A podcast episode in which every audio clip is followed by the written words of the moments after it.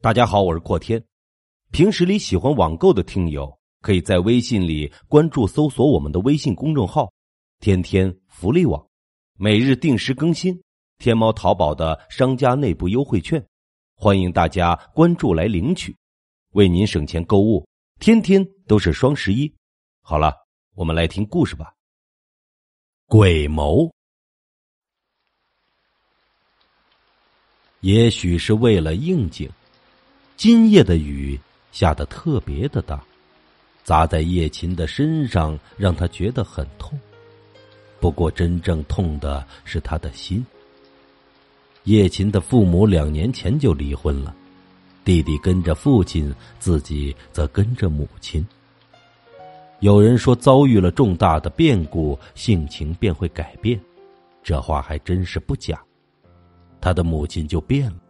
离婚没多久，就搭上了一个男人，竟是以小三的身份破坏了对方的家庭，最后还很狗血的上演了小三上位的戏码，重新组建了家庭。新家里有两个比自己大的男孩子，叶琴喊他们大哥二哥。叶琴今年已经高三了，学习任务还是比较重的。再加上叶琴的梦想是成为一名律师，所以他非常的努力。可是已经上了大学的大哥二哥却是容不下叶琴和叶琴的妈妈，他们两个马上就毕业了，可以工作挣钱，好好孝顺自己的父母，一家人其乐融融。可是这一切都被叶琴妈妈这个小三给破坏了。兄弟俩一合计，决定毁了叶琴。他们在叶琴参加高考的前一天，用迷药迷晕了叶琴，侮辱了失去了知觉的叶琴，持续了整整一夜。当叶琴醒过来的时候，他就知道自己这一生毁了。而得知事情后，这个世界上最亲近的人，他的妈妈却是这样对他说的：“赶紧把身子养好，你这样子是参加不了高考的。”回头让你继父给你找个好一点的人家，他们家在生意场上还是很吃得开的。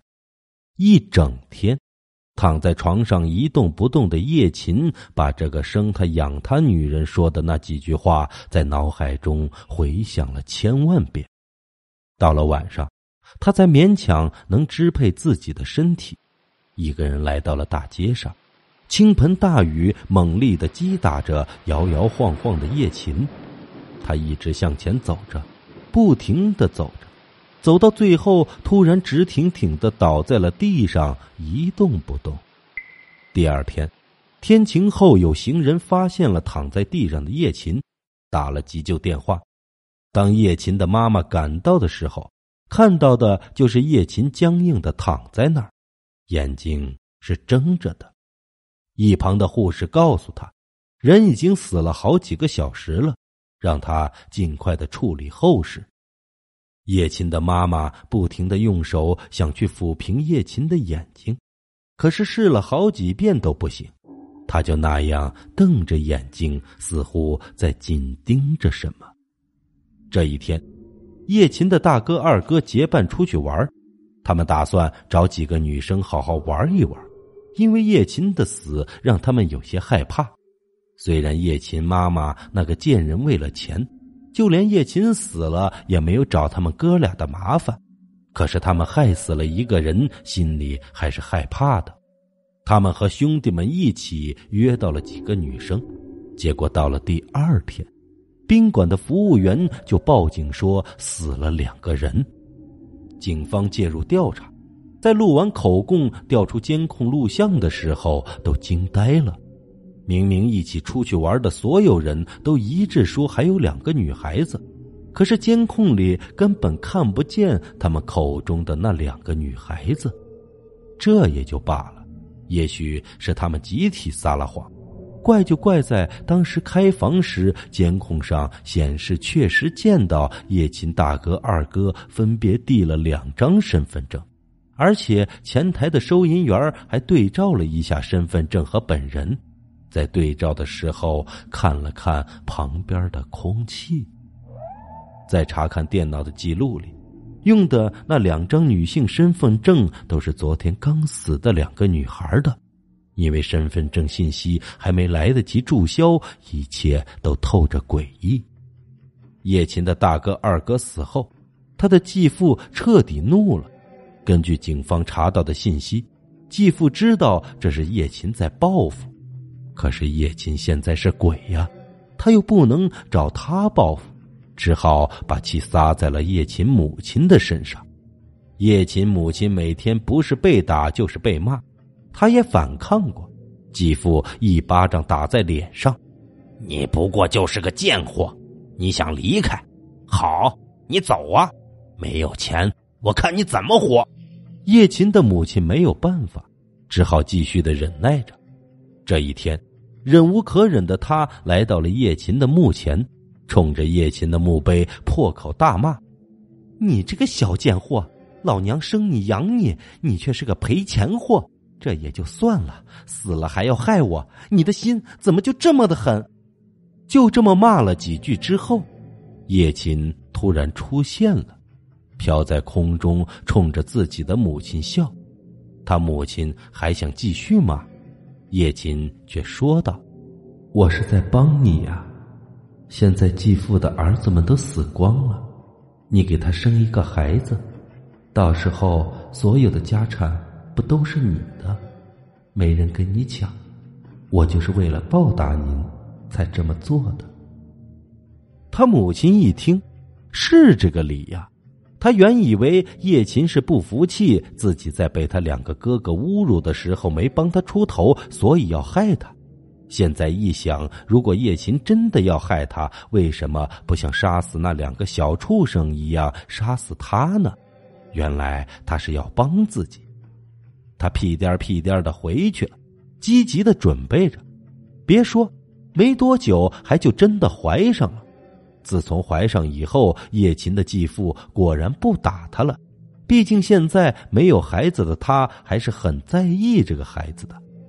十个月后。孩子出生了，叶琴的母亲满心欢喜的认为好日子要来临了，可是却被眼前的孩子给吓到了。这个孩子居然是黑皮肤，叶琴的继父彻底气坏了。